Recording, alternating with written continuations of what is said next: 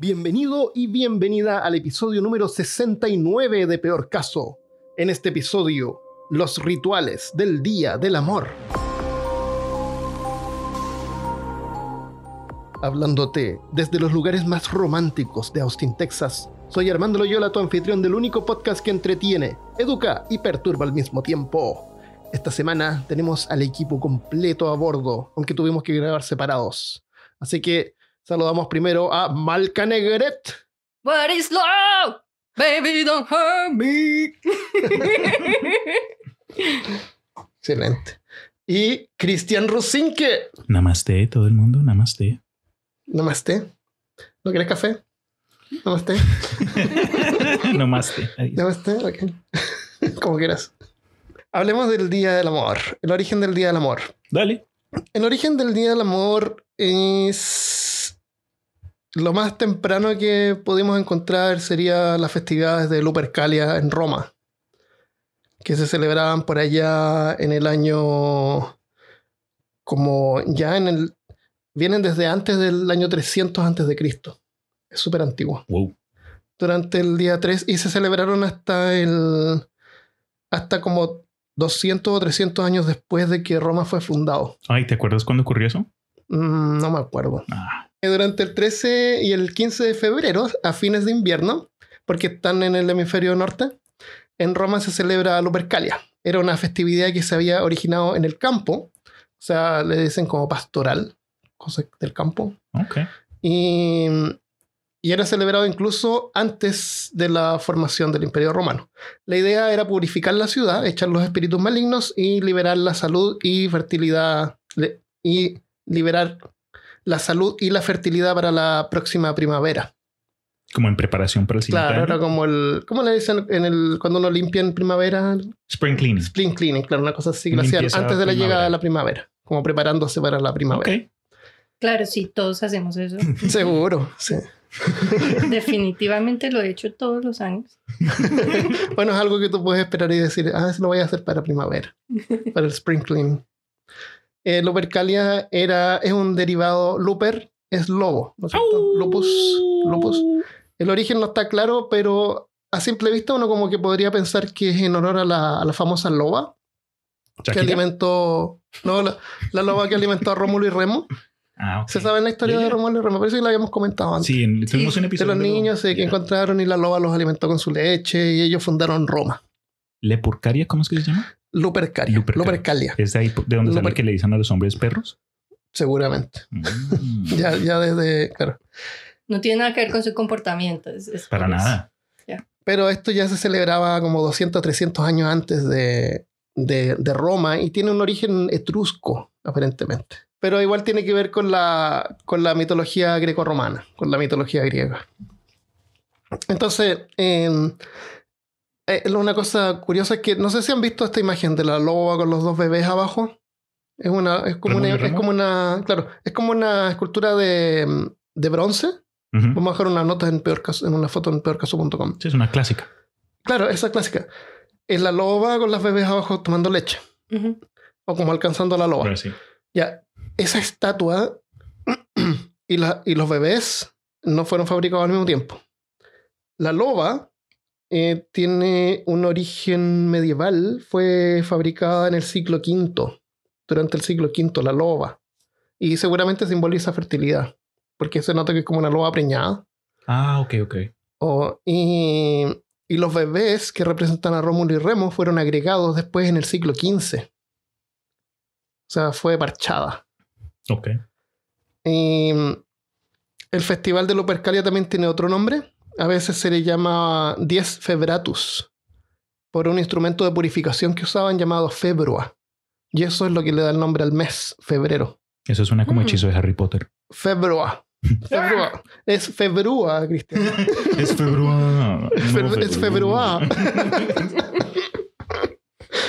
El, o sea, febrero, febrero en realidad significa purificación, Ah. básicamente. ¿Cómo era el rito de purificación? ¿Qué creen que hacían para purificar? ¿Qué creen que eran las febras? Mm, Eso suena como algo que involucra plantas, de pronto alguna clase de humo, Un incienso o algo ya. así. Y le dan en la cabeza a un calvo. Eso, eso sí, pero no con humo, no con un incienso. El, Con un látigo. más o menos. Había un altar que se llamaba el altar Lupercalio. Hmm. Eh, un chivo o, o cabra macho y un perro eran sacrificados eh, por los hermanos del lobo, los, luper, los lupercis. El, el, el chivo y el perro parece que significaban, simbolizaban como la, la virilidad. Entonces los mataban y con la- bajo la supervisión del Flamen Dailis, que era una especie de sumo sacerdote de Júpiter. En ese tiempo eran Wow. de los dioses griegos. El sacerdote de Júpiter, que vamos a dejar una, una foto también, usaba un sombrero gracioso.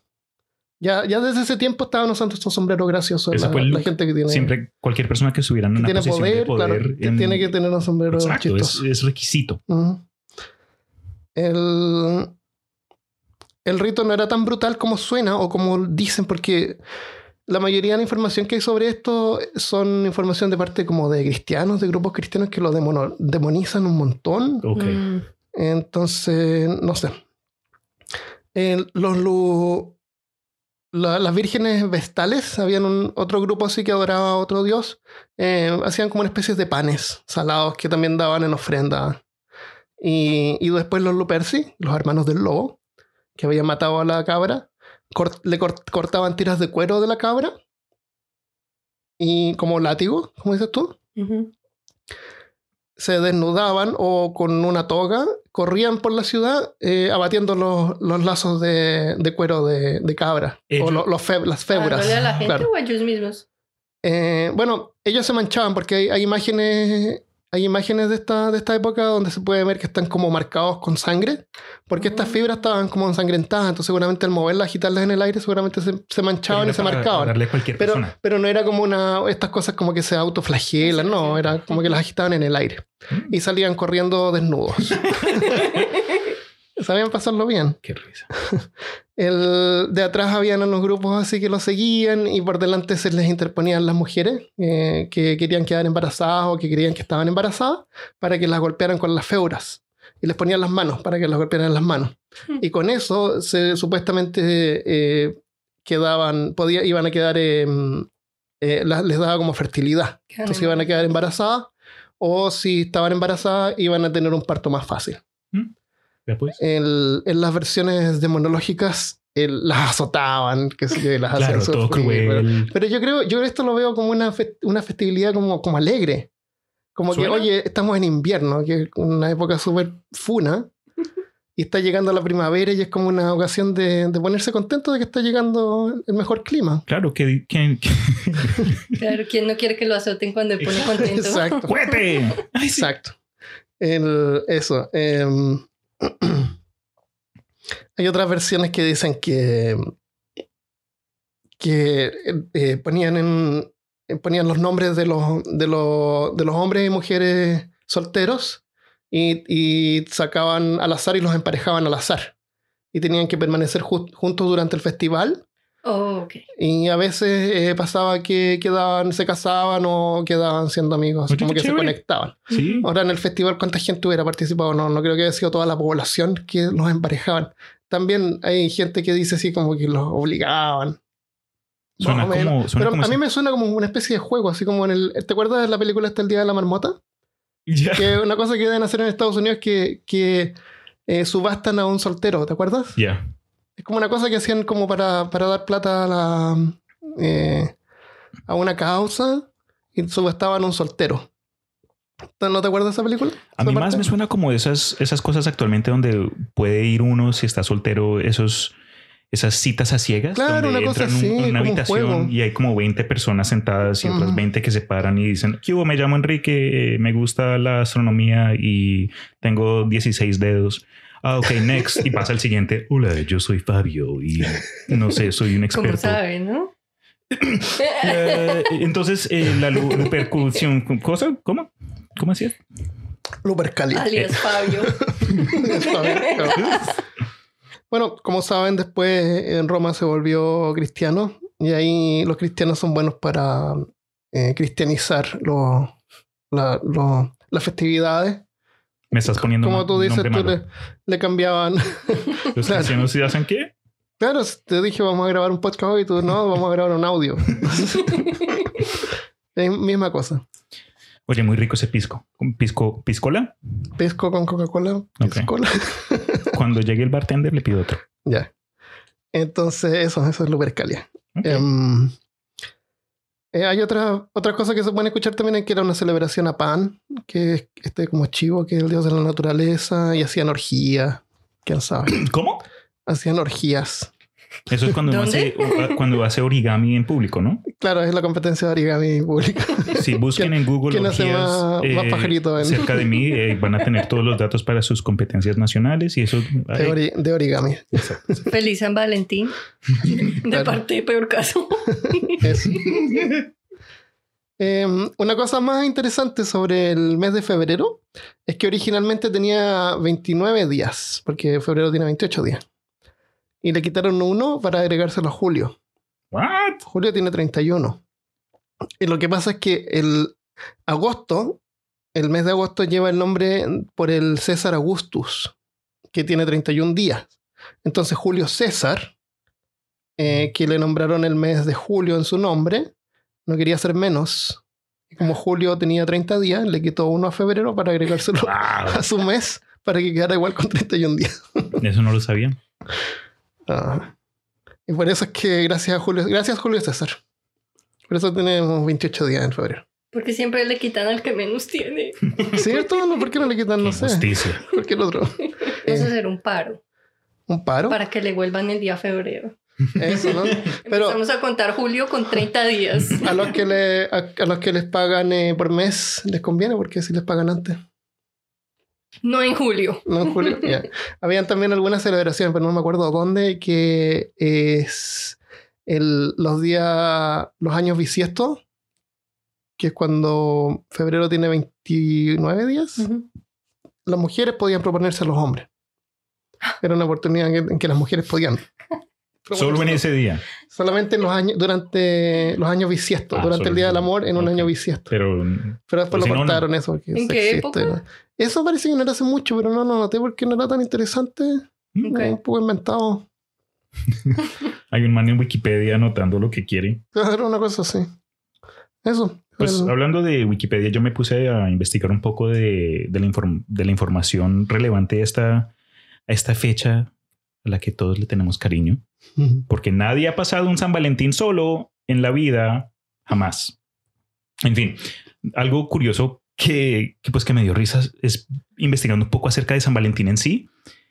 Y supuestamente el San Valentín es el santo patrón del amor, los matrimonios felices, los comprometidos, la plaga negra, la epilepsia y la apicultura. ¿Qué es lo que es la apicultura? Eh, la Abejas. abejas. Cultivo de abejas. Cultivo de abejas. Eso, eso fue. ¿Y sabes por qué eso? Tú me habías contado eso antes. Sí, sí. Y yo grabé anoche con Christopher y Christopher mencionó algo que tiene sentido y, y tiene sentido a eso. A las Es abejas. que tiene, no, es que hay, varios Valentines. Hay varios como San Valentines. Ah, hay más de uno. hay más de un, de un mártir ok, ok. que llamaba Valentín, Claro, según- claro. supuestamente. Entonces, No seguramente eh, diferentes Valentines. Uno, uno le gusta la apicultura, uno le gustan las abejas, a Wow. otro le gustan La plaga negra. la plaga negra. Claro, oye, mi amor. A lo mejor uno era médico Qué risa. de la plaga, qué sé yo. Muy chévere. El- parece que la Iglesia Católica está como removiendo todas esas historias porque no son canon. No son pare- porque canon. algo así como que no hay, no hay información que avale todo Están esto. creando un nuevo Mm, universo. Claro, están creando un nuevo universo. Tipo Marvel. No, Star Wars. A lo Marvel. Eso. Pues, ¿qué más les cuento? Yo, eh, algo que estaba investigando eran diferentes formas donde gente a través del mundo celebra esta fecha. Y algo que me avisaste tú, algo que también había visto online recientemente, fue un zoológico aquí en El Paso, Texas, Ocho horas de acá. a ocho horas de Austin. Se les ocurrió una gran idea, algo que yo no sabía que era posible, porque como hemos visto y hemos... Sí, porque como hemos visto, la, la mayoría de la gente cuando celebra esta clase de, de celebración es como con regalitos de flores o unos bombones, unos dulces, de pronto, no sé, un poema, aunque creo que eso ya se considera más, más cursi y algo, algo que ya la gente ni hace. Yo me acuerdo cuando tenía cinco años y yo, yo le cantaba poemas a las... No, en fin. Sí. Pero en fin, este zoológico ¿Qué, qué, qué, qué poema sería uno de, de niño de No. 5 años? Hoy mi mamá me trajo la leche y, me, y me fui a dormir a las 8, no, a las 7 de la tarde. Eso es para otro episodio, Ya. ¿ok?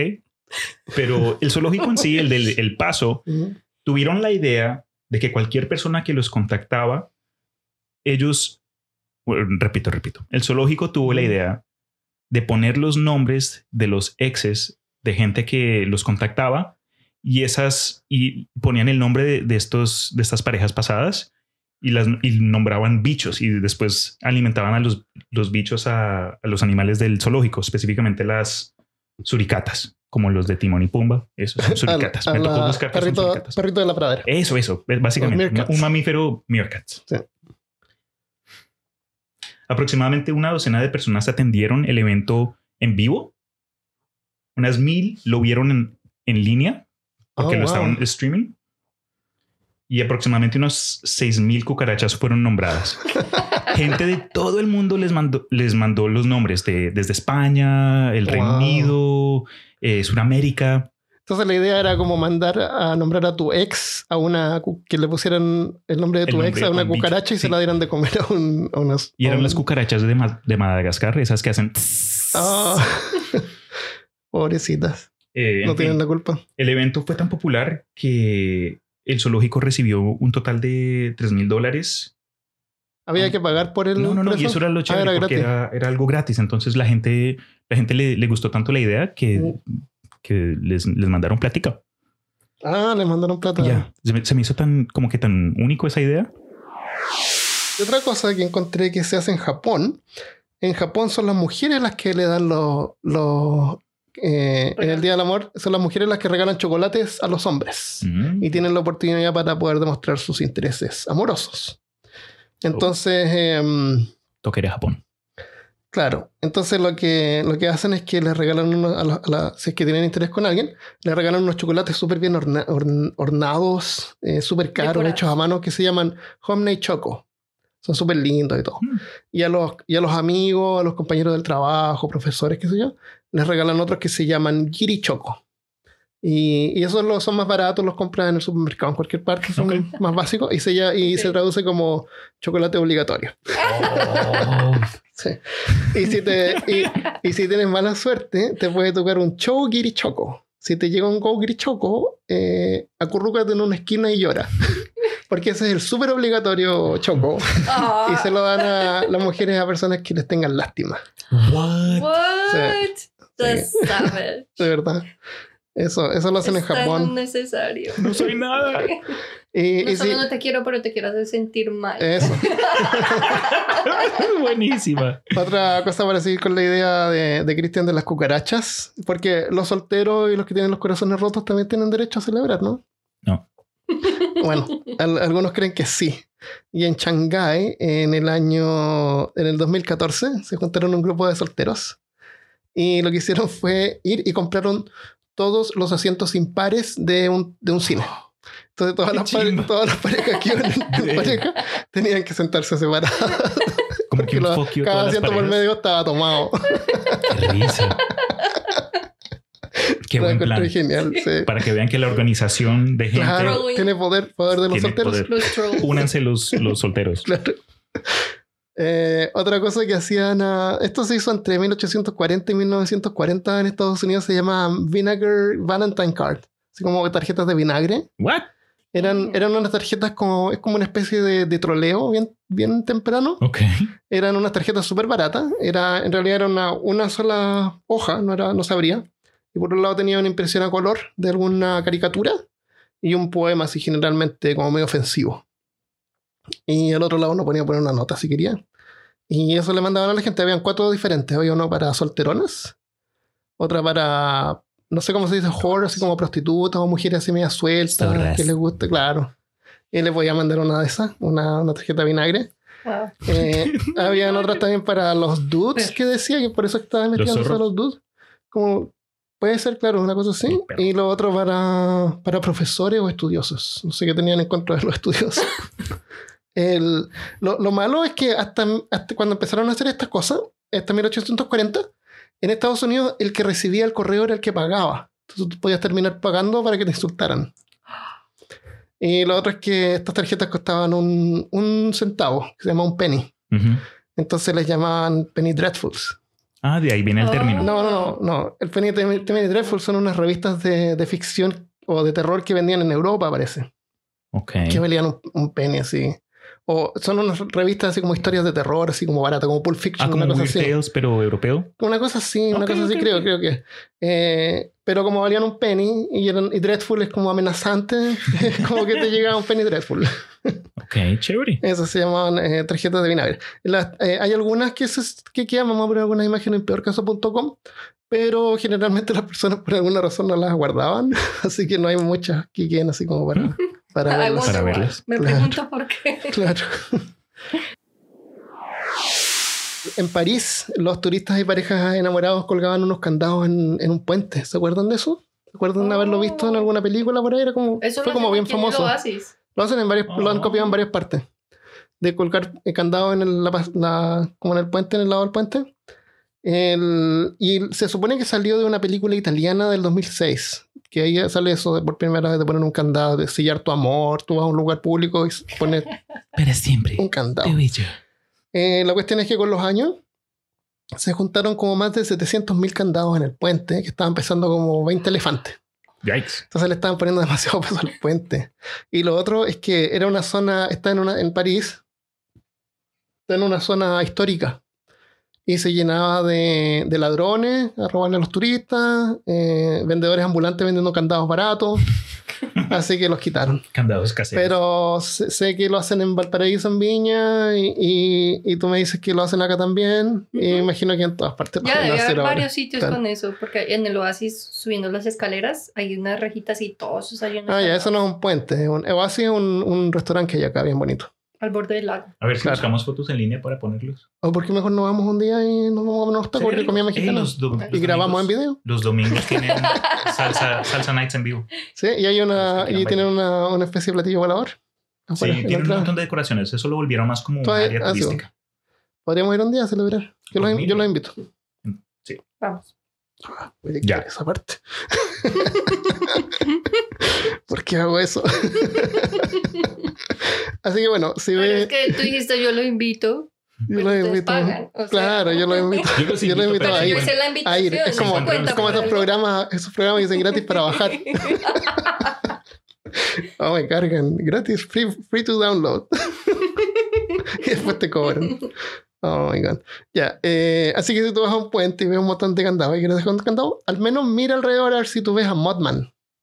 Porque bueno que Modman es el que avisa, así que se va a caer un puente. Muchas gracias por escucharnos y espero que estés disfrutando de este episodio, que ha quedado un poco más largo de lo normal. A continuación tenemos a Christopher que nos va a contar sobre el origen de San Valentín y luego a Malca hablando sobre una misión como más científica del amor. Pero antes de continuar, quiero agradecer a los que nos apoyan en Patreon. Si este podcast tiene valor para ti y te gustaría retribuir, ya sabes, para mantener la ley de los balances universales vibratorios extradimensionales, en esta dimensión tenemos disponible Patreon, donde puedes suscribirte a un plan según tu preferencia.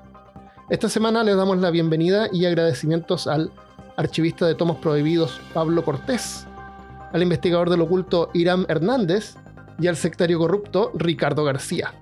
Todos estos son títulos oficiales que pueden poner en sus currículums.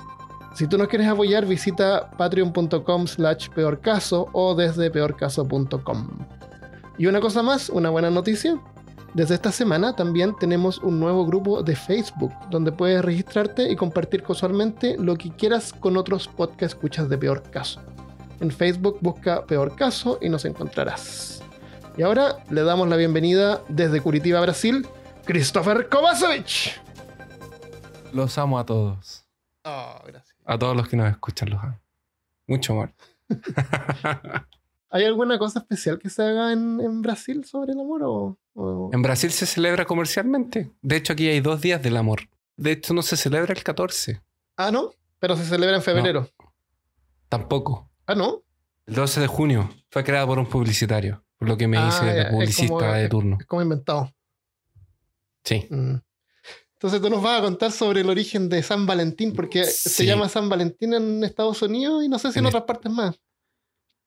Se llama San Valentín, pues, igual que en todos lados. Aquí en Brasil nomás que le pusieron Ah. el Día de los Enamorados. Eh, así se llama en Chile. pololos, Yo nunca había escuchado eso de. San Valentín, era como de Estados Unidos, Sí. una cosa así. Es como francés, inglés. Pero parece que tiene, claro, no es solamente de Estados Unidos. Porque este Día de San Valentín tiene una historia atrás. Tiene un personaje atrás de esto. Santa Claus. Y a- claro, como, es Santa como un Santa del amor. Claus. Es como Santa Claus, pero del amor. Entonces, si tú te portaste bien y no tienes novia, te llevan una novia. en- Parece un Ah, rapto, pero, pero no, es- eso parecía. Eso, Eso, eso eso parece- esas no, espera, eso rusas parece que un no, secuestro. que no, No, no, no. buscaban internet. ¿no? Claro, llega un señor de barba con una mujer en un saco. Una, ya, una mujer Un gorda, hombre. así, buena para cocinar. Claro. Como la. Pero es es interesante porque se transformó en una cosa así como con la globalización. Es como casi eh, otro rito consumista, súper Ah, parecido sí. a todos los otros ritos consumistas que Ujú. tenemos. Hoy que en Latinoamérica tenemos la costumbre de copiar de europeos, de australianos, de Como dices tú, la- las alemanes. agencias de publicidad. Las mismas agencias de publicidad ven donde hay dinero y los Sí. empiezan a, a traer. Todos O sea, Halloween es una cosa que hace, no sé, 20 años atrás no existía en Latinoamérica. No, Y que 20 ahora años atrás. se celebra claro, igual. no, sí tienes razón. Eh, y no tiene sentido que. Y se celebra, como son, son orígenes, son originados en el hemisferio norte. En Latinoamérica todas estas cosas se celebran a, a destiempo. Sí, Deberían, Y- y no deberían tienen- celebrarse seis meses después. Por ejemplo, con la, la Pascua de meses Resurrección de los conejitos se, se celebra acá porque es la inicio de la primavera y tú ves conejos saltando y haciendo sus cosas de conejo. aquí no, Pero en el hemisferio sur es el invierno, no, no tiene nada que es ver el con, el- la primavera. Tiene que ver con, con- también con la fecha religiosa, porque estamos eh, no condenados, pero estamos obligados a, un- a trabajar con el calendario romano. Pero, en fin, entonces esto es una, un rito consumista que terminamos copiando de algún lado. Pero para sorpresa, o no de todos, este es un asunto que nos llevará a diferentes lugares de la historia. Oh. Desde la Roma antigua, eh, en donde uno, sí, uno de los San Valentín vivió. Eso Oh. quiere decir que no es el único. Ah, espérate, ¿había más de un Valentín? Hay varios San Valentín. yo conozco a Valentín Trujillo, claro. ¿Quién es Valentín Trujillo? era un pianista chileno. Ah, el, El- tío Valentín. El tío Valentín po. del profesor Rosa. Sí, excelente. Y el único Valentín que conozco. El profesor Rosa en Chile era un, em, un programa de televisión educacional y de entretención para niños. Más o menos como peor Bueno, caso, pero, pero no Claro, perturbador. pero, pero serio y no perturbador. Hasta que se filtraron los videos prohibidos del Hasta profesor que se metían los videos perturbadores que hacían por detrás. y ahora, y ahí se transformó en Claro. peor caso. Claro, inspiración directa de peor caso. Exactamente. El tío. Pero yo no voy a ser profesor Rosa, así que te voy a dejar. No, porque si no soy profesor Rosa, tengo que ser guru guru. Tiene que ser guruguru. O puede ser Don Carter los chistes. Ya, Don dos Car- ya, cartas bueno. está más normal. Ya nos estamos debiendo Ya el tema sé. de nuevo. Totalmente. Hay una parte de esta historia de San Valentín que supuestamente nació en Roma, que es el hombre atrás del mito, que se desenvolvió a partir de la época y de la cultura victoriana. Ahora, si alguien quiere saber un poco más de la época victoriana, pueden escuchar nuestro episodio de la expedición Franklin, El episodio de. de la, misteriosa desaparición, Sí. la desaparición de la expedición Franklin. eso. El misterio de la expedición, no me acuerdo. no me acuerdo. Escuchen el episodio de Julio Verne, Que va a estar en el futuro. que está en el futuro, pero como este episodio, si lo están escuchando después, a lo mejor ya existe. Que claro. nuestros yo del ser. futuro lo van a creer. Lo van a, no, y nos van a agradecer. Claro. O tal vez nos van a, o tal vez se van a enojar con nosotros, porque va a ser como, pero ¿por qué prometieron ese episodio si no lo hemos hecho todavía? hay que hacer uno, hay que hacerlo. Bueno, en todo caso, no importa dónde estemos, a menos que estemos completamente aislados, todos sabemos o vimos algo relacionado con este día de San Valentín. Sí. No es algo que está completamente ajeno a nuestra realidad y con el acceso a Internet, que siempre le echamos la culpa gas y todo, eh, que eh, últimamente se ha comunicado básicamente solo a base de memes. Mm. Sabemos en qué época del año estamos y qué es lo que nos toca comprar o qué es lo que nos toca celebrar. Eh, y claro, siempre hay un montón de... hay- siempre hay muchas referencias de- en la cultura pop, como en capítulos de Los Simpson, como el que en el, en el que Lisa le da la tarjetita de San Valentín a Rafa. Ah, sí. Eh, sí. Y casi todas las series tienen especiales de Navidad, especiales de Año Nuevo, especiales de Halloween. Y claro, Peor caso también. no pueden faltar, peor caso también, no pueden faltar los especiales de San Valentín. Claro. Entonces, por el hecho de que la mayoría de nosotros estamos en Latinoamérica o tenemos corazón de piedra, nos puede parecer un poco extraño celebrar el Día del Amor. ¿Qué significa su Porque- corazón de piedra? Ah, que no siente. Ah, ¿tú no sientes? No, no, yo no dije eso. Ah, algunos. Algunos tienen corazón de piedra. Ya. Sí. Eh, entonces, es como extraño que te digan celebrar el Día del Amor. Sí. Porque no es como, porque no es el amor universal, no es el amor hacia las mascotas, no es el amor hacia los padres, ni hacia los hijos, ni a- no, es el amor específico que es el amor hacia tu pareja. Pero, pero últimamente le han inventado que es el día del amor y la amistad. ¿Por qué así venden más? Eh, Porque así venden más, porque obviamente. Porque ahora existe la friendzone. Antes no existía la friendzone. Entonces, ¿cómo haces que alguien le dé algo a una persona que te tiene en la friendzone? Claro. Sí, exactamente. Pero es, es- es interesante que tanto en la cultura popular de series, cómics, eh, películas, el amor eh, de pareja es súper idealizado. No es como el amor de pareja de verdad, sino que es como ese- esa historia súper carismática, donde son personajes súper cliché y, y donde en ningún momento vemos a, a- a- a alguno de los dos en el baño gritando que se acabó el confort. Dicen, dicen- dicen que un matrimonio consiste en gritar que desde diferentes cuartos de la casa. Matrimonio saludable. claro. Claro.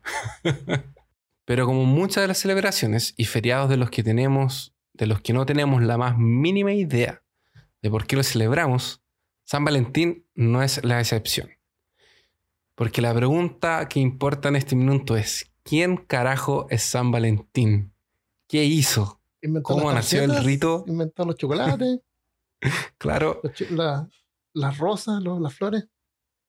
Pero la pregunta más importante es ¿por qué todo el mundo lo relaciona con un niño desnudo, de alas y tiara, que anda tirándole flechas a las personas?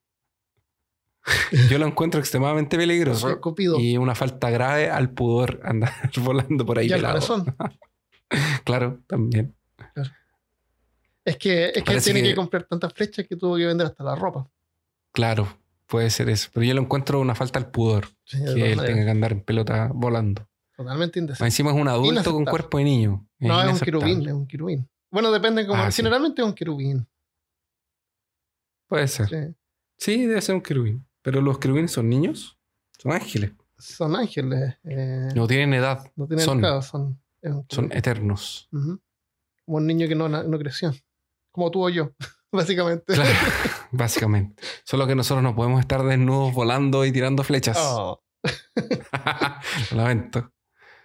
Bueno, existen o existieron varios Valentín o Valentinus. ah, Y todos ellos fueron mártires.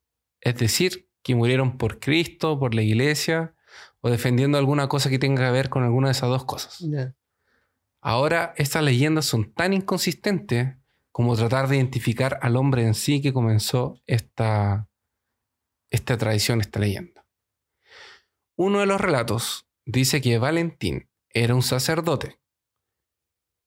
Eh, y es una de las que más encuentras en internet, que vivió durante el tercer século en Roma, cuando el emperador Claudio II decide que los hombres solteros son mejores soldados que los que tienen familia y esposas.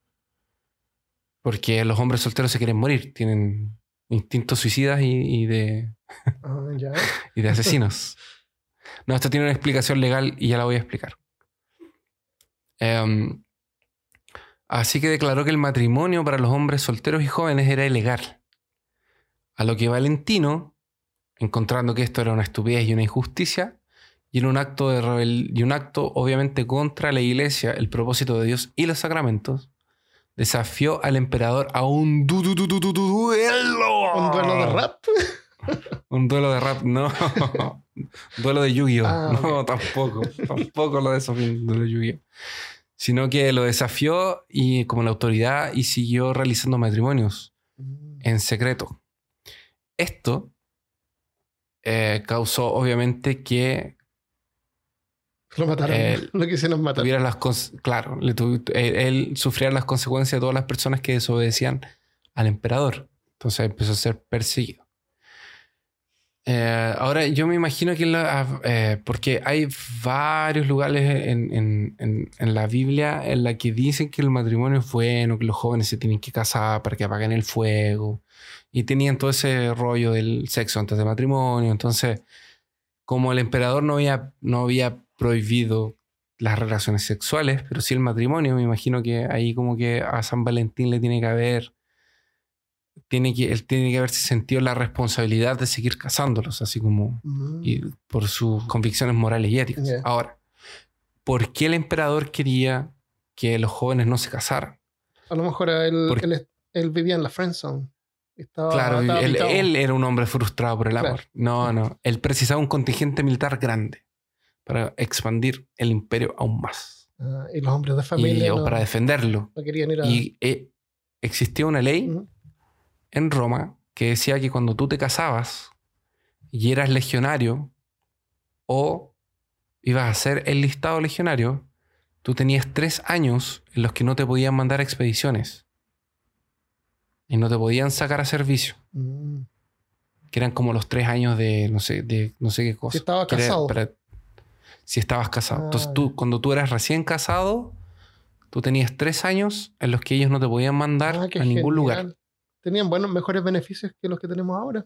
que tienen mejores beneficios que nosotros. Ahora te- Pero- uno tiene un hijo y te dan dos meses.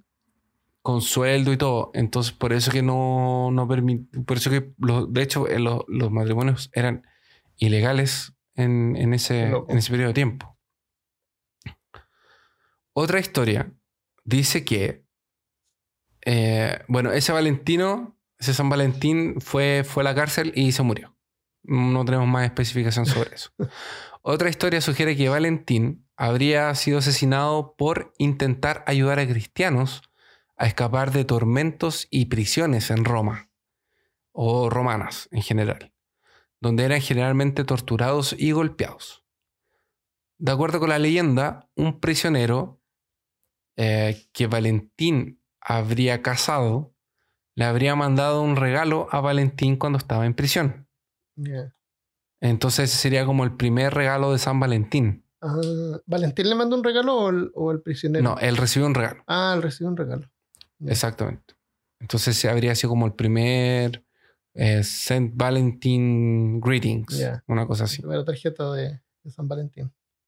Exactamente. Ahora, este mismo relato dice que él también fue el prim- o sea, no el primero, pero él mandó también una carta para la hija del carcelero que lo Ah, visitaba durante su estadía ya. y al final la habría firmado como de tu Valentín, Ah, y eso es lo que se Que en inglés es from Valentine. Es. Exactamente. O sea, your Valentine, que es la expresión que se usa hasta hoy en día al Claro. final de toda la... Exactamente. Tú, eres el, tú eres el Valentín de tu pareja. Eh, una cosa así. Ahora yo vi... Es como que te ama, te ama hasta la muerte, una cosa así. Una cosa así.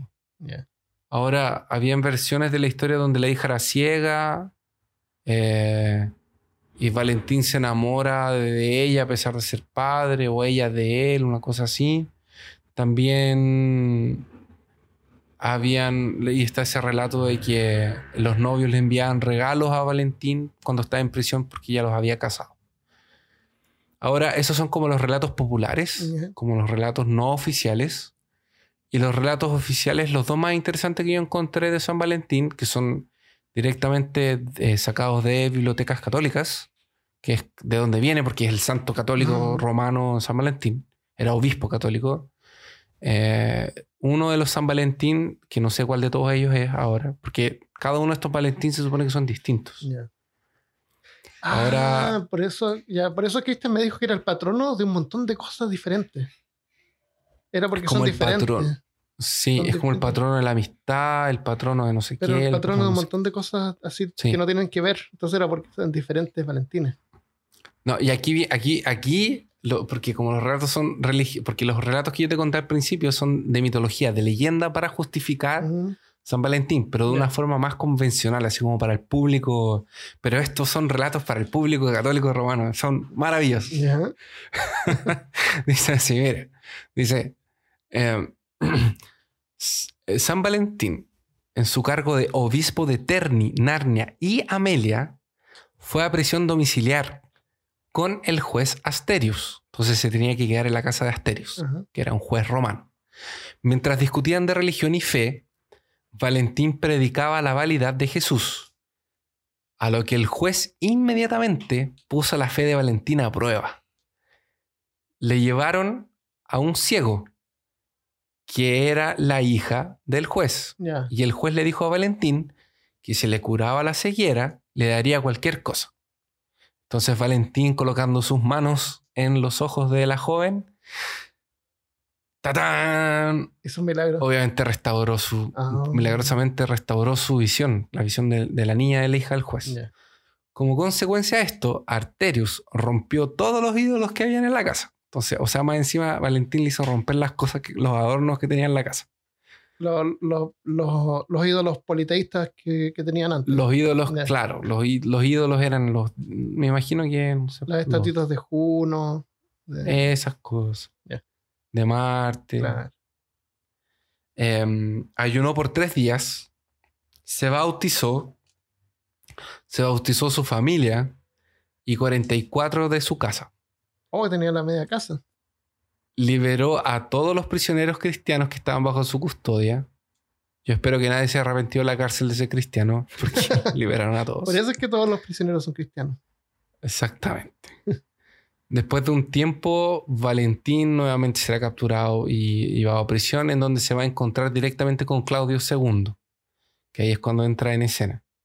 Este, este Claudio. ¿Ese fue el que prohibió los matrimonios o no hay que ver? Ese fue el que prohibió los, Ah, los matrimonios. Entonces, esto es como, el, La, como la historia antes de, la una precuela. cosa así. Claro, como la precuela. Eh, yo me imagino que le puso el- a la hija como desafío de la fe, porque probablemente haber hablado alguna de las partes en que Jesús le devolvía la vista a los ciegos, o hablaban de alguna cosa así, de los milagros, para como Ah. Validar a Jesús, y ahí le pasó ese desafío. El Eh, desafío de la siguiera. Sa- Desafío de la ceguera, exactamente. Según otra versión, y ya nos estamos transformando casi en el universo de Marvel, que tiene millones de versiones de, de cada- estos cada San Valentín, ¿Un cada, cada uno de San Valentín? es un reboot, exactamente. Lo que se cree ser la primera representación real de San Valentín está en una iglesia, en una, en una pintura que es de un padre X, pero le atribuyen que es San Valentín. De hecho, se supone que está la tumba. eh, en fin. Eh, hay una par de reliquias de San Valentín, pero no, no viene al caso ahora. Eh, esa representación de San Valentín sería un padre romano que durante el reinado de Claudius habría ejercido su, su ministerio. La historia dice que San Valentín fue a la cárcel por cazar cristianos y ayudar a cristianos que estaban siendo perseguidos en Roma. Los dos actos eran considerados crímenes. La relación entre el santo y el emperador empezó a crecer hasta que se atrevió a tratar de convencerlo al cristianismo. ¿Y qué hizo Claudius? ¿Soñó, ¿Qué hizo Claudius Armando? soñó, ¿Ah? ¿Soñó con Jesús? No, no sé. No, se enfureció y sentenció a Valentino a la ah, muerte. ok. Es que aquí no existe la tolerancia. No, no. Aquí no toleramos opiniones distintas. Se mueren. Aquí, no, sí. No, si tú no piensas como el emperador, se muere. Así que le ordenó que lo renunciara a su fe o lo golpearía con masas hasta la muerte para luego decapitarlo. A lo que San Valentín le dijo que no. Que sí, que lo decapitara. Así que le lo mataron a masazos y lo decapitaron. Hay hartos relatos de muerte de San Valentín. Es bien divertido. Ah, qué divertido. Pero ese era como el más. Qué ligero para, más para la hora sí. de dormir. eh, fue ejecutado afuera del puente Flamian.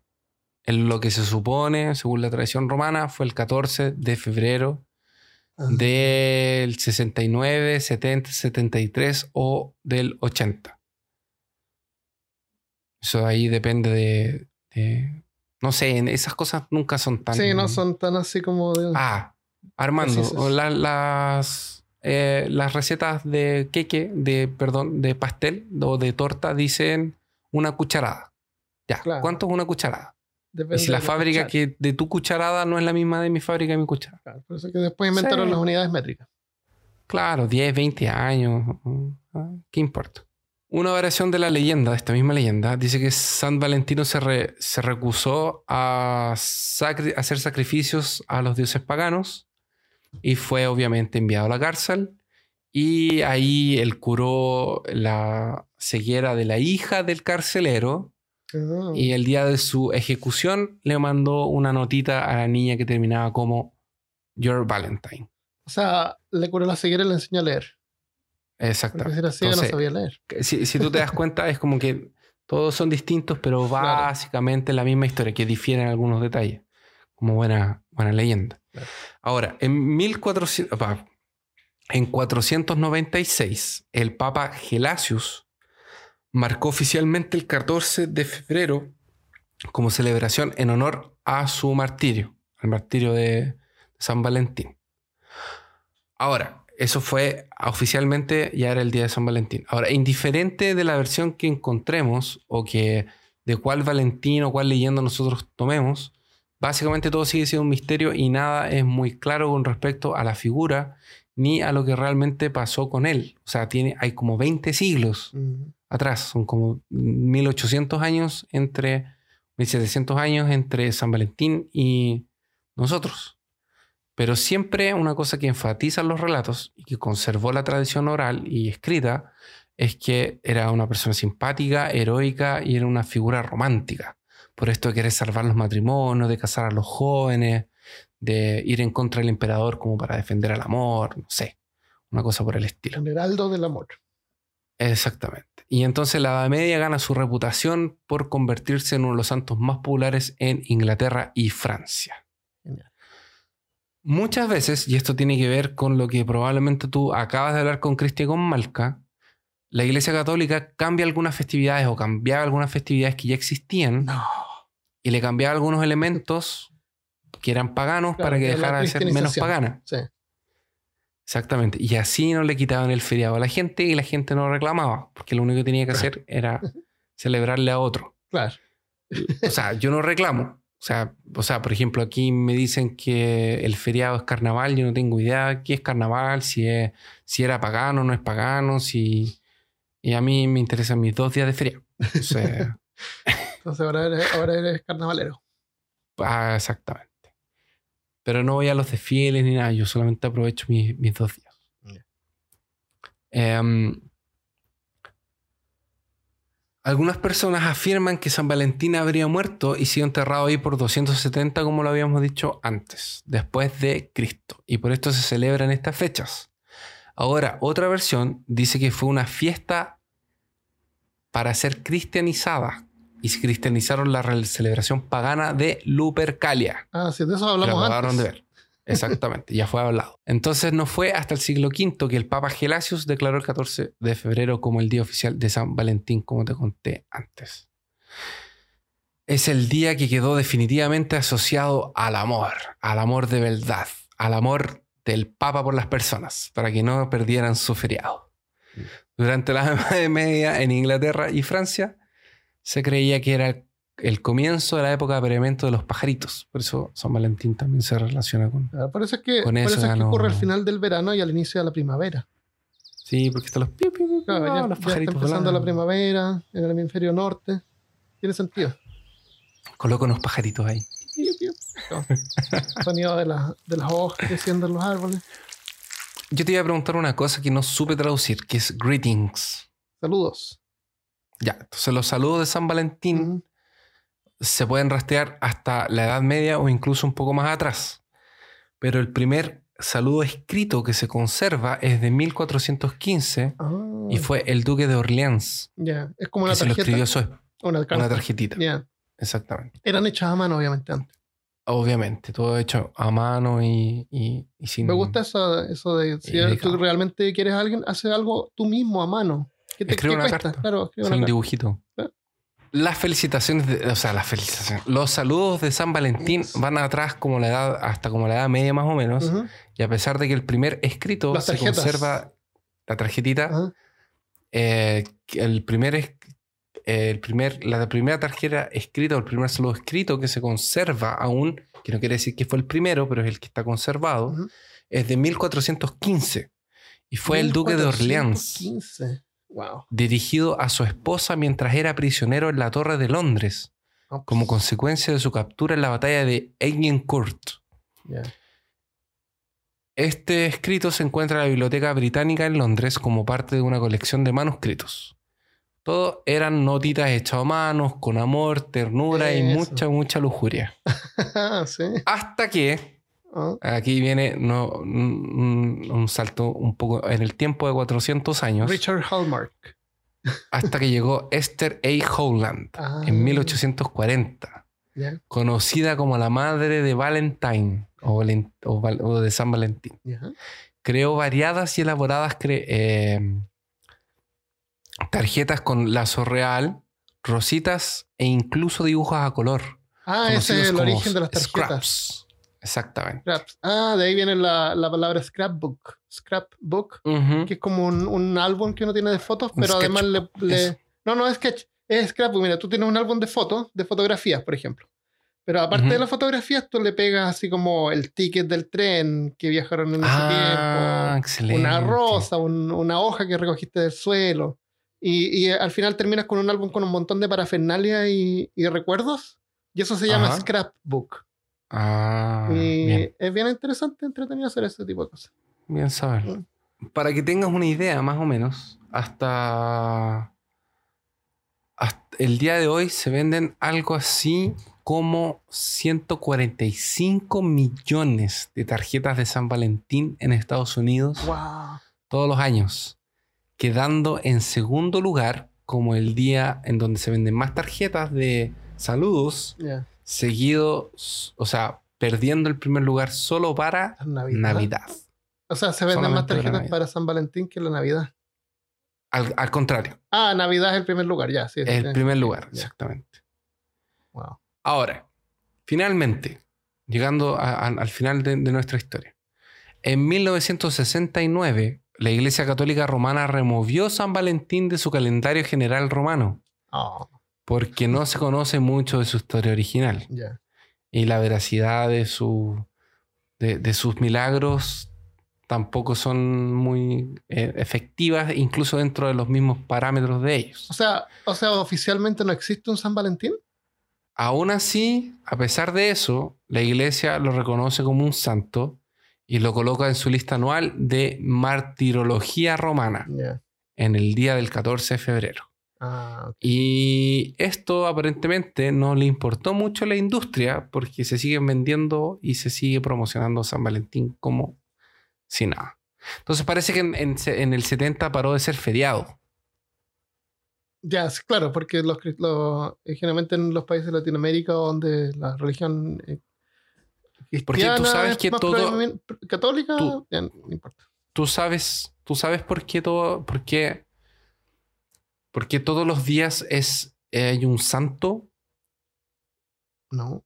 O sea, no sé si tú te acuerdas sí, sí, en las sé que, sé noticias que, que, decían según hoy el santo Claro. en la mañana pasada. Y hay gente que celebra eso y te saludan para San Cele- Cristo. celebran tu santo, Y hay gente que le importa eso. A, mí, a lo mejor hay hay gente- harta gente que nos está escuchando le importa eso. Yo en realidad ni Sí. tengo idea cuánto el Yo, santo. yo tampoco sé, yo creo, porque hay gente que ni siquiera tiene santo. Entonces, claro, ahora con ese todos los, todos los, todos los días hay un, hay uno y me parece que hay días que incluso hay dos santos. Ah, sí. que es como el, el del calendario oficial romano, que es el, el- El- pero para San Cristian, por ejemplo, celebran a los Christopher, a todos los Cristian Me imagino que debe ser los sin H, Cristóbal. Cristóbal. Es que parece que. No me acuerdo, pero parece que Cristóbal es. Todo viene de Cristo. eh. Y. Perdón por el. Y. Y Bueno, entonces al final esto no detuvo a la, a, a la industria, ni mucho menos. Y bueno, exactamente. Y San Valentín quedó en el misterio y al final, como las cosas, la mayoría de las cosas en peor caso, está todo sin resolver. claro. Interesante. Como que, o sea, esa fue la historia, las historias de San Valentines. Genial. Me imagino que ustedes van a, ustedes ahondaron más. Claro, eh, como, de- como escuchamos hace poco. Estamos grabando con eh, Christopher un día antes que vamos a grabar el resto con Malk y Cristian. Por eso es que nos reímos, porque nos da risa. porque somos muy maduros y poco Claro. profesionales. que somos muy maduros, somos muy valentines. Claro. Tú mencionaste las tarjetas. Yo tengo Sí. información de las otras dos cosas que se venden durante San Valentín, que son los dulces y, la- y las flores. Entonces, aparte, las tarjetas es una de las cosas que más se vende durante San Valentín, pero hay otros dos productos que, que tienen industria, que aprovechan la, la fecha, que son los chocolates y Claro. las flores, la- especialmente las rosas.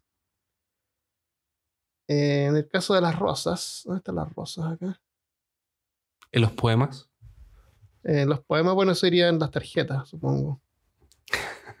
La- los poetas no. el de las rosas, te puedo contar de que en Estados Unidos solamente se regalan. ¿cuán- ¿Cuántas rosas crees tú que se venden durante, durante San Valentín?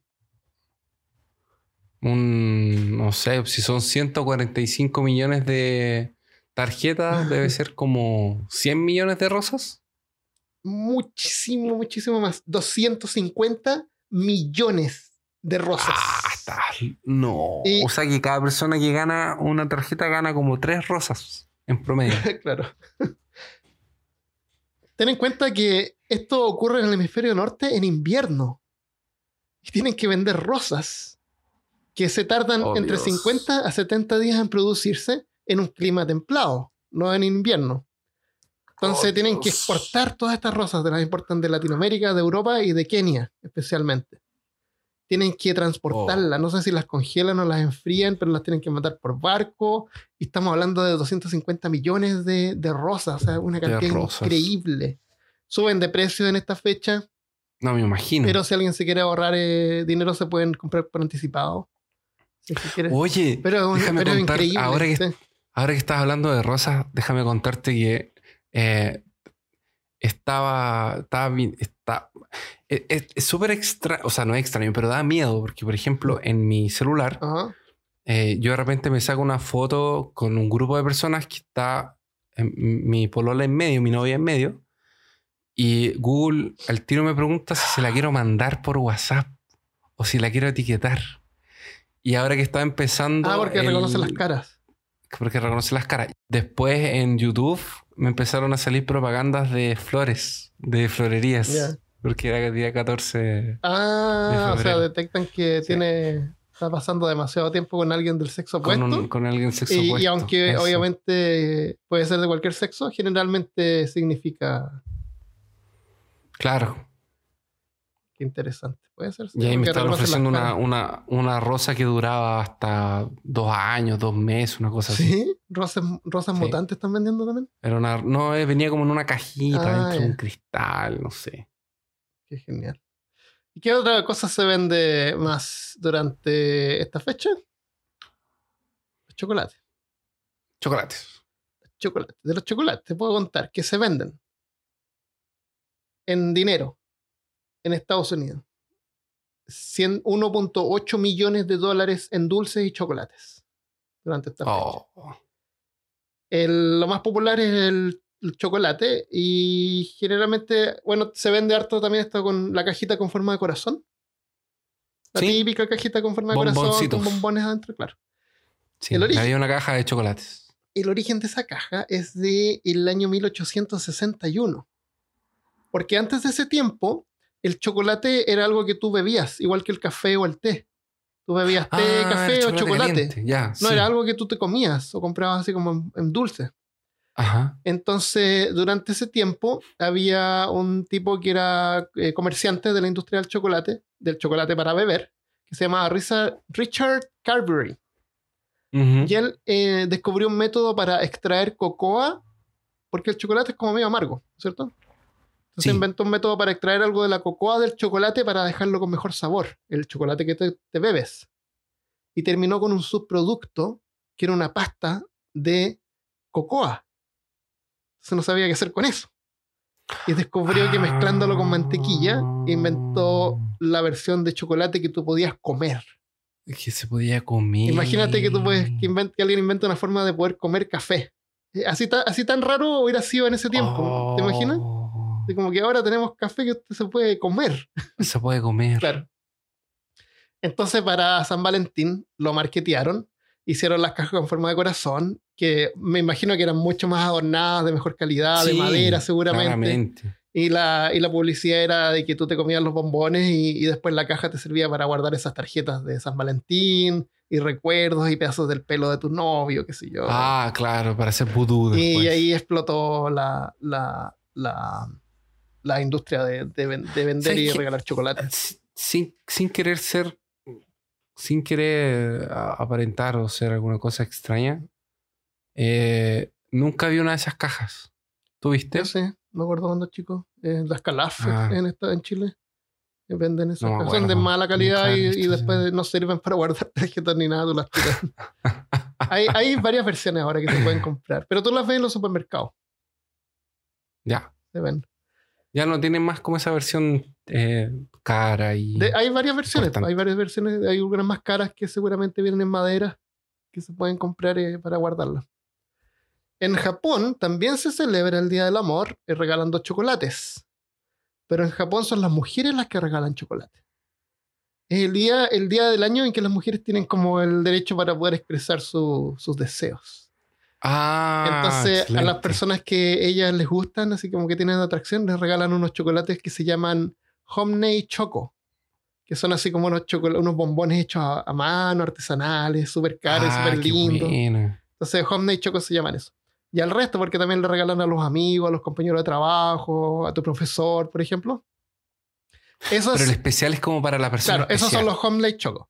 Después están los. Giri Choco, que son los que tú le regalas a los amigos y a tu familia. Claro, como para que no te sientas mal y toma un bombón. Y giri se traduce como obligatorio. Chocolate Ah. obligatorio.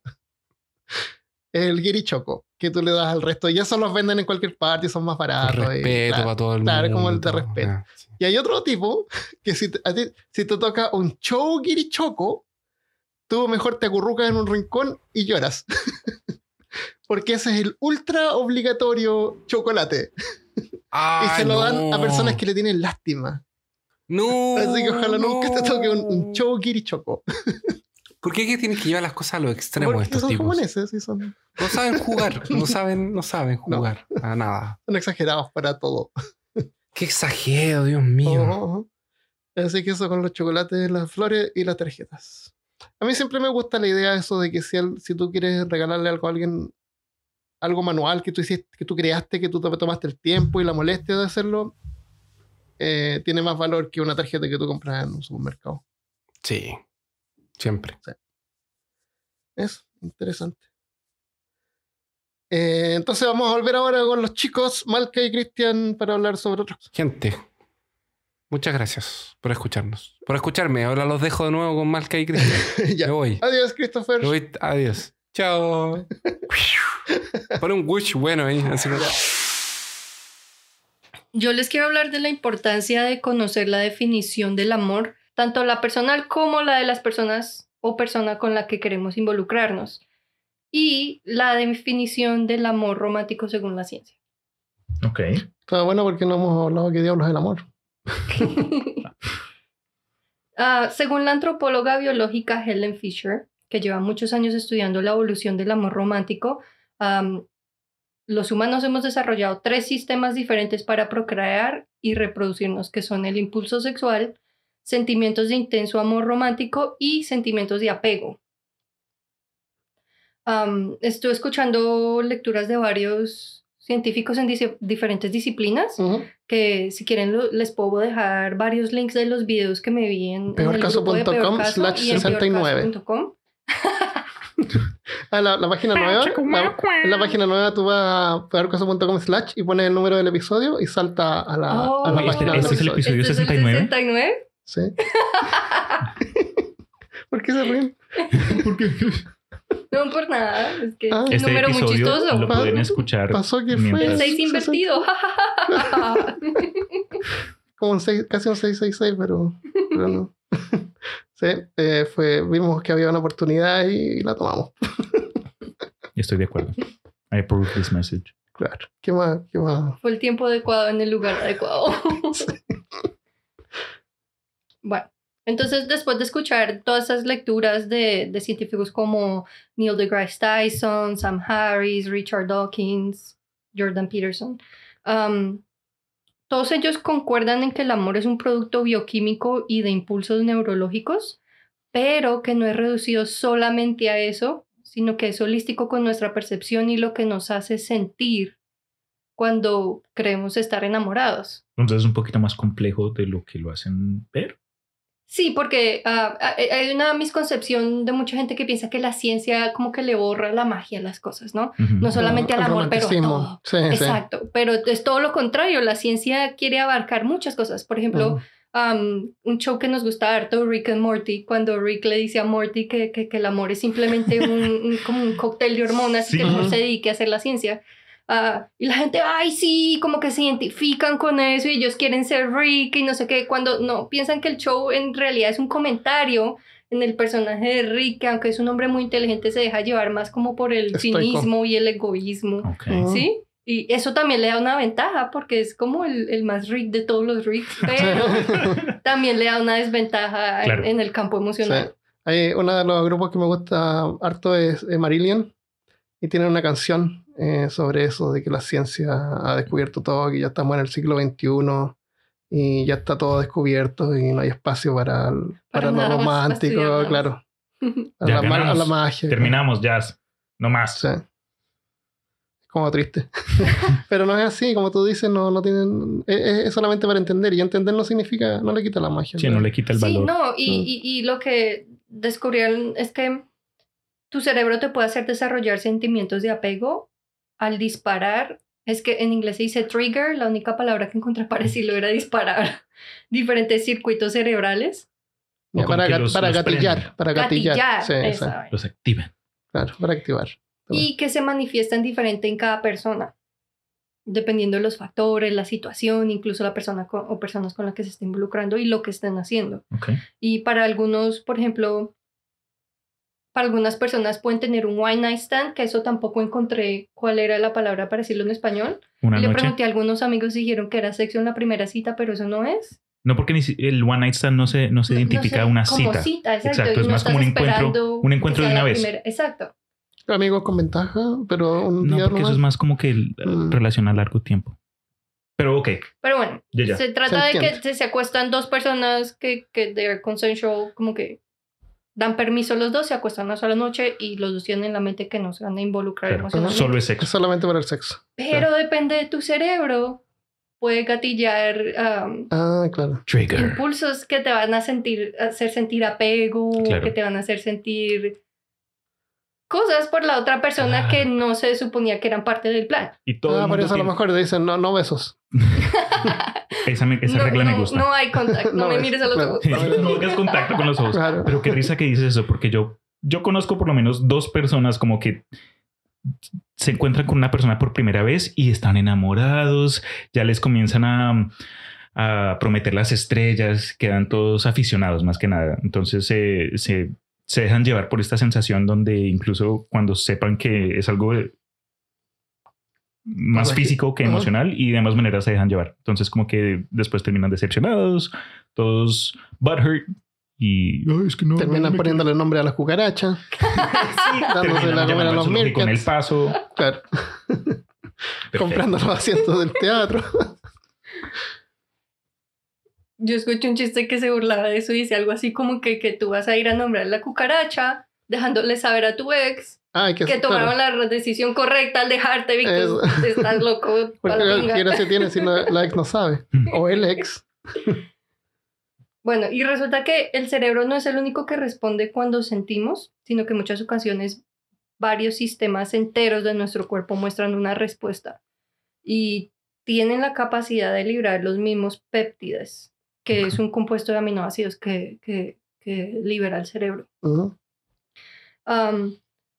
Lo cual habla de lo que estás diciendo tú, y es que es un concepto que todos pensamos, o no todos, pero mucha gente piensa que el amor es una droga, es porque tiene los mismos efectos que una droga tiene en tu cuerpo, y mientras que estos impulsos sí existen en el cerebro, está en la persona si es consciente o inconsciente si estas cosas se van a tomar el mando, o si tú eres consciente vas Ah. a poder Controlar. tomar cierto control sobre ellos, ¿sí? Qué curioso. porque tien- tienen mucho poder sobre nosotros. Pero bueno, no vamos a irnos muy En detalle. en detalles. Las- la, bio- la antropóloga biológica a la que está hablando, Helen Fisher, encontró que cuando nos enamoramos tendemos a dejar que la persona adquiera un significado especial y nos concentramos en las cosas que nos gustan y tendemos a ignorar las que no nos gustan. Luego con el tiempo sentimos como que el amor se va acabando, pero lo que está pasando es que la persona en sí está bajando a la realidad y está empezando a ver la otra persona como es. Mm. Al mismo tiempo, con el tiempo la otra persona está bajando sus guardias y está mostrando cómo realmente es. Entonces en sí no es que el amor se esté debilitando ni nada, sino que la persona está bajando a ver las cosas como son, porque para mantener esta ilusión del amor y ¿Tiene sentido eso? ya algo que nos ha Y- impulsado la Y por eso, por eso yo creo que no es bueno eh, ir a un bar, a una fiesta y conocer a alguien ahí, porque tú no estás viendo la, la verdadera, aunque nunca vas a poder ver la verdadera cara de la persona.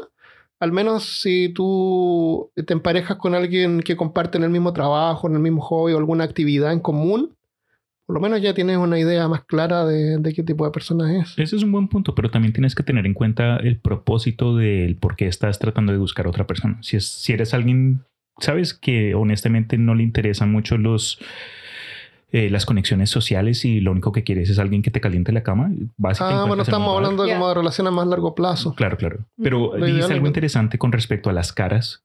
Mm. No puedes, no puedes ver quién es alguien si los encuentras o te- los conoces en una situación como una fiesta o etcétera.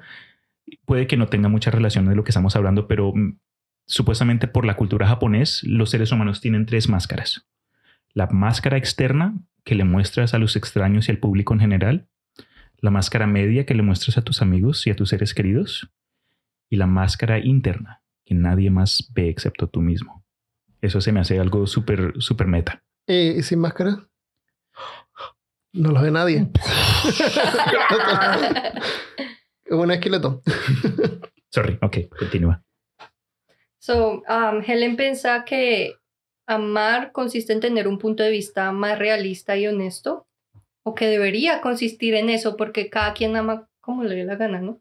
Um, pero pues ella que lo ha estudiado llegó a Más, esta más o menos, porque como que la cultura te lleva por un tubo y tienes que hacer la de las rosas y los chocolates y todo eso que estamos hablando.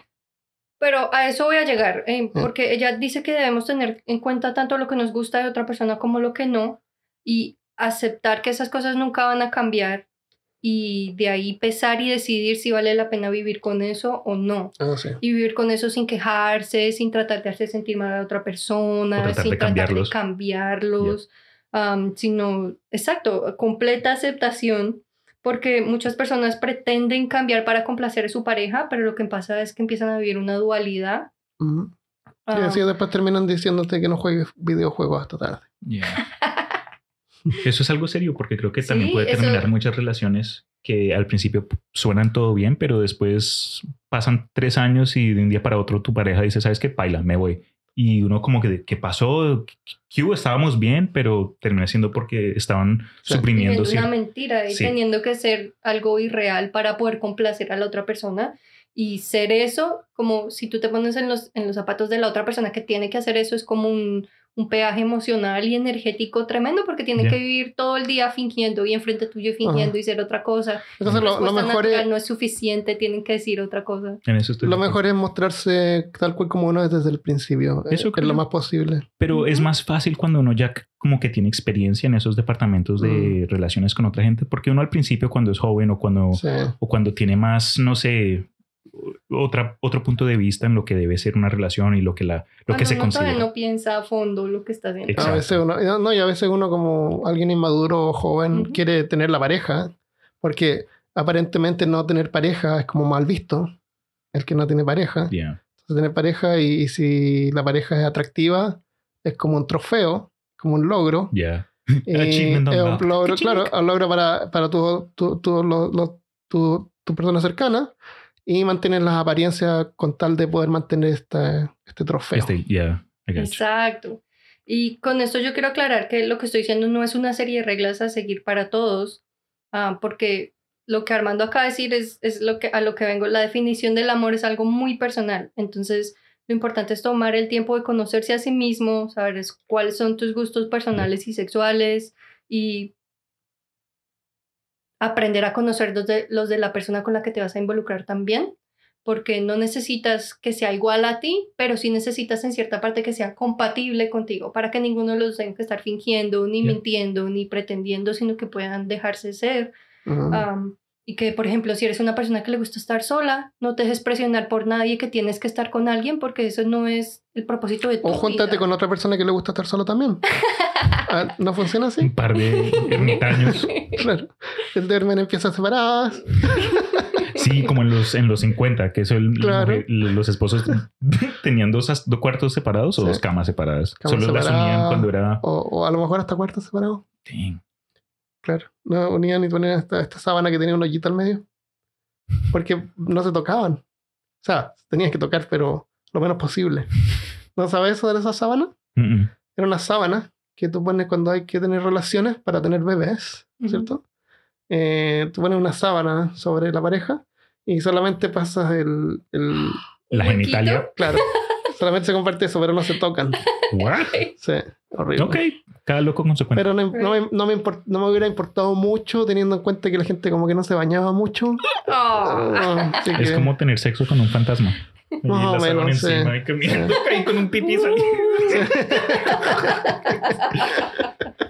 La casa está embrujada. Estoy listo. Está recho. Muy visual, muy visual.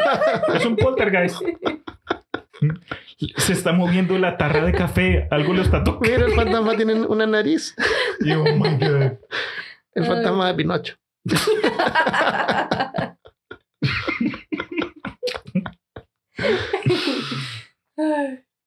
Pero bueno, en sí.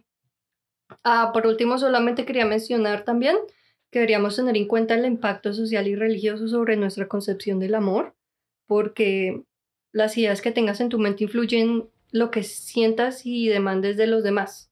Entonces es importante asegurarnos que los principios que rigen nuestra existencia no fueron dictados por otro, no, no fueron inculcados por otro, sino que es verdaderamente en lo que tú crees y que si te das cuenta, por ejemplo, que tú crees en Dios, pero nunca lees la Biblia y cuando la lees descubres cosas como que la mujer debe ser sumisa y eso y tú no crees en eso, pues entonces eh, que sepas separarte de, Ok. de la presión de la sociedad y de la religión para ser tú mismo realmente, ¿no? Buen Y que dejemos de seguir lo que nos están diciendo los demás cuando no es realidad para nosotros No conecta para, contigo. para no vivir reprimidos y para no hacer infeliz a nadie, porque si te estás mintiendo a ti mismo, lo más probable es que le mientas a alguien más. Entonces, es, es solo eso, es un llamado a, Sí. a ponerle más cuidado a eso, porque yo por lo menos toda mi vida creciendo, eso era como el amor es un sentimiento y, y yo nunca he sido muy como romántica ni muy femenina, pero al mismo tiempo sí tenía esa concepción, porque es lo único que nos enseñan, Ya. nadie nunca nos dice piense dos veces, ¿sí? Ha- han sido eventos medio traumáticos los que me han hecho, uy, esto del amor es bien fuerte. No porque me pasó nada a mí, pero no quiero llegar muy oscura porque siempre me pongo re oscura. No. Pero alguien, alguien hizo algo a ellos mismos y eso me hizo pensar, el amor es una droga muy fuerte y de respetar y no, de no dársela a cualquier Eso. persona. Primero conoce, de todos modos hay gente que no le gustan las relaciones a largo plazo. hay gente que le gusta ser poliamorosos, hay gente que les gusta, hay, hay Yeah. muchos gustos diferentes y lo, lo mejor no es decirle a este que está bien o que está mal, sino cada quien conozca, y hay más gente como tú, no estás solo, encuentra los tuyos. La gente, bueno, la gente tiende a juntarse con otros que son parecidos a ellos. Claro. Eh, y eso, a eso voy, que en las fiestas estamos mostrando una máscara que es, es como nuestra ropa de fiesta. La no somos externa. nosotros. ¿no? Y literalmente usamos ropa especiales. No, no somos. Es totalmente. A menos que lo que hagamos es ir a fiestas todo el tiempo. Es como un ritual del, animalístico. cara- el Sí, disfraz. Sí, como el pájaro y con animalista. las, La con las plumas ahí, Sí, tratando de llamar la Sí. atención. es verdad. Eh, hay gente también eh, que no, no le interesa esto y son asexuales, asexuados o Y eso asexuales. es muy cierto, tío. Y ellos también merecen respeto y, Claro que sí. y, y cada uno feliz como, como quiere ser. Lo importante es que sean plenos, que se conozcan, que Sí. se acepten y que no se dejen presionar por nadie. a hacer Sí, y tener no- familia no y tener pareja es una construcción social y si uno no quiere tenerlo, bien igual. Exacto. Más tiempo, más dinero para uno. Claro, más memorabilia, más juegos y claro. cositas. Y videos y libros.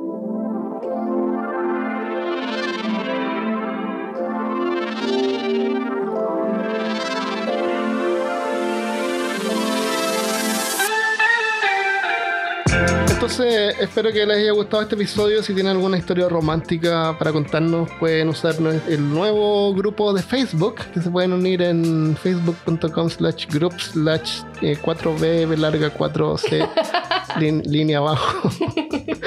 no, tiene nombre group, group slash peor caso, pero mm, eh, vayan a peor caso y van a encontrar el link para el grupo de peor caso. Eh, antes de irnos vamos a leer algunos saludos. Tenemos un saludo en Instagram para Guasita. Dice, buenísimo episodio. Se- me imagino que se refiere al episodio anterior. Eh, logré entender todo, creo. Ah, de la mecánica cuántica. Hablamos de mecánica cuántica. No, de, de la teoría de las cuerdas, pero le pusimos de qué están hechas las cosas. Oh. Eh, la semana pasada quedé un poco confundida. Me encanta que encontraran el documental del gran doctor Sheldon Cooper, que le dio ma- mayor seriedad al tema. Saludos desde Valencia, España. Porque parece que habíamos no habíamos pronunciado bien el Schrödinger. Así que busqué un documental de Sheldon Cooper que dice Schrödinger. Eh, Nada como el Gangbang Theory. eso. Muy buena serie. Nos mandó un Luis Villegas en la página, en la nueva página que pusiste en Facebook, que Ya. por caso te cuento, muy chévere. El nuevo look se me hace que es más user friendly y tiene como un, un, no sé, una energía más positiva. Te quedó muy chévere. Pero nos dice Luis que saludos. Él es uno de nuestros oyentes que siempre nos escucha durante sus horas de trabajo. Eh, una foto, el man se ve muy guapo y tiene un, un- como un, un enfoque. Se le ve los ojos del tigre. El man está preparado y Ah. listo. Entonces, gracias por tomar unos momentos para dejarnos saber que pues que nos aprecias. Nosotros también te apreciamos a ti, Luis. Qué bueno, gracias. Tenemos un saludo de Lynn Marie Chan que dice, me gusta mucho su programa, gracias por el tiempo que invierten para compartir estos temas que además de enseñarnos son muy entretenidos. So, ¿Cómo que? saludo para Lynn. Esta es una revisión de, en Facebook.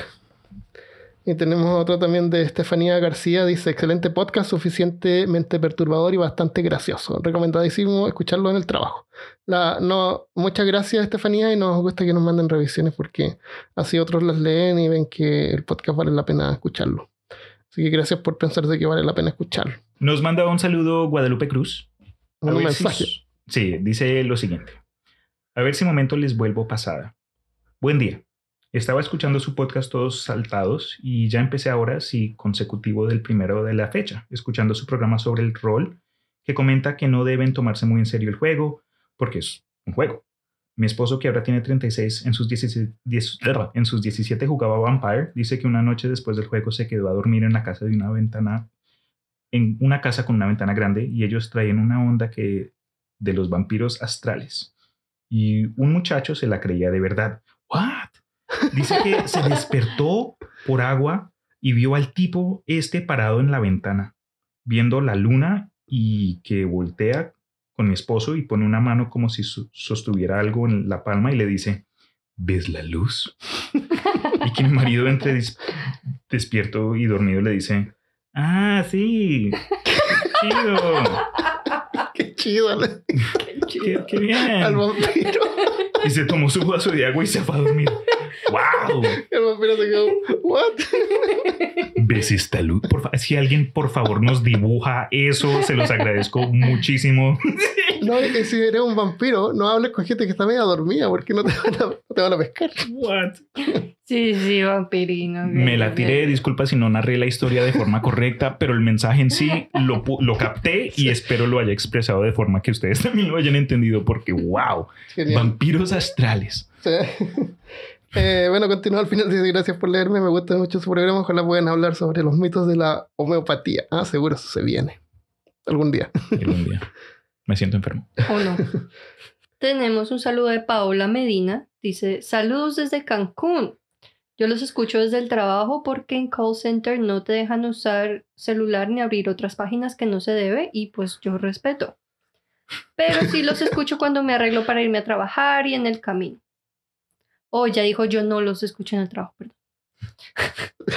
¿Necesitas una, de estos MP3 player? ¿O unos reproductores MP3 chiquititos? Ahí. Dice.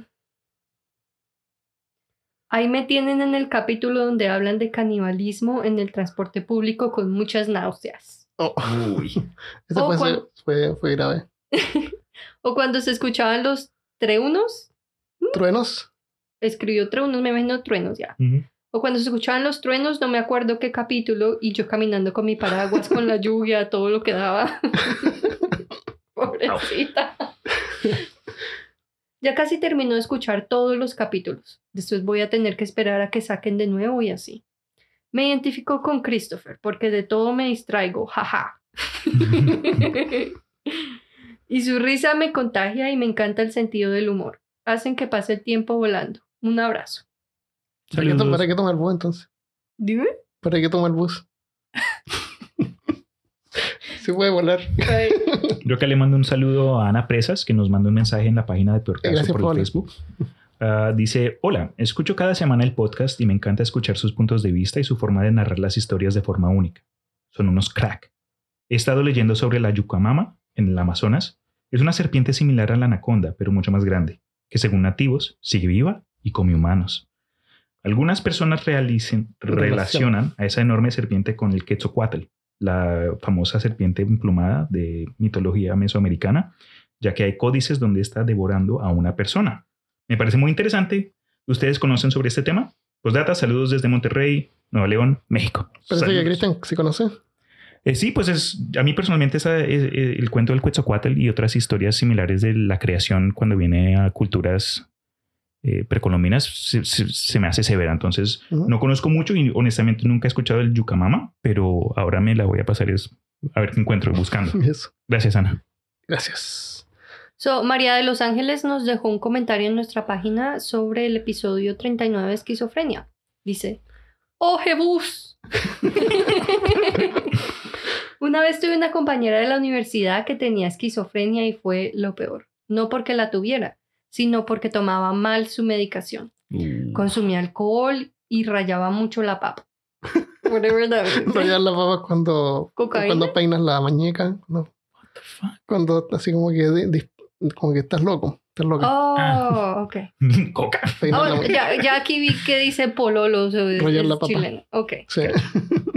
Se ponía muy paranoica y dejó la cagada. Uf.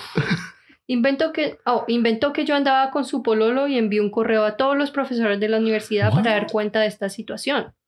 Ella imaginaba que su pololo, que había sido pololo mío antes, tenía cuatro parejas más, entre esas yo. Me envió una copia del correo, se lo envió también a muchos alumnos de la universidad. Yo tenía cuatro meses de embarazo de mi primer hijo con mi actual marido y me dio tanta rabia porque el año anterior la habíamos ayudado mucho a pagar fotocopias, a conseguirse libros de la carrera que ese día me tocaba clases con ella, no fui y a las pocas horas estuve con síntomas de pérdida, lo que causó que no pudiera ir a clases, Uf. perdiera mi examen y reprobase el ramo. Sé que las personas con esquizofrenia si se toman sus medicamentos están bien, ya que he trabajado con personas con esquizofrenia, pero fue por lejos mi peor caso. Oh, qué terrible. Gracias por compartir. Sí, Oh, pero espera. paciencia. Hay, hay más. Hay más. Luego dice- Parte 2. Luego de eso supe que Abrí la anduvo puerta. ahí está. Llegó a mi casa Nos con apareció. un racimo de flores ah, en el día de San Valentín. Oh my goodness. Luego de eso supe que anduvo con un chico Rastafari que le dijo que dejara los medicamentos y solo consumiera marihuana Oh. y perdió casi contacto con la realidad. Aún me la encuentro, pero cuando sé que tengo que atenderla me invalido y dejo que alguien más la atienda por mí, ya que aún me genera mucha rabia todo lo que pasé. Wow. Pobrecita María de los Ángeles. El Rastafari debe pensar de que la marihuana le hace harto efecto. Qué terrible. Qué risa. Qué fuerte. Sí. Eh, gracias María por tu... Paciencia, María. Sí, eso. Thank you. Y bueno, lo dejamos hasta acá. Eh, espero que les haya gustado el episodio. Ok, nos vemos la próxima vez. Adiós. Hasta luego. Chao.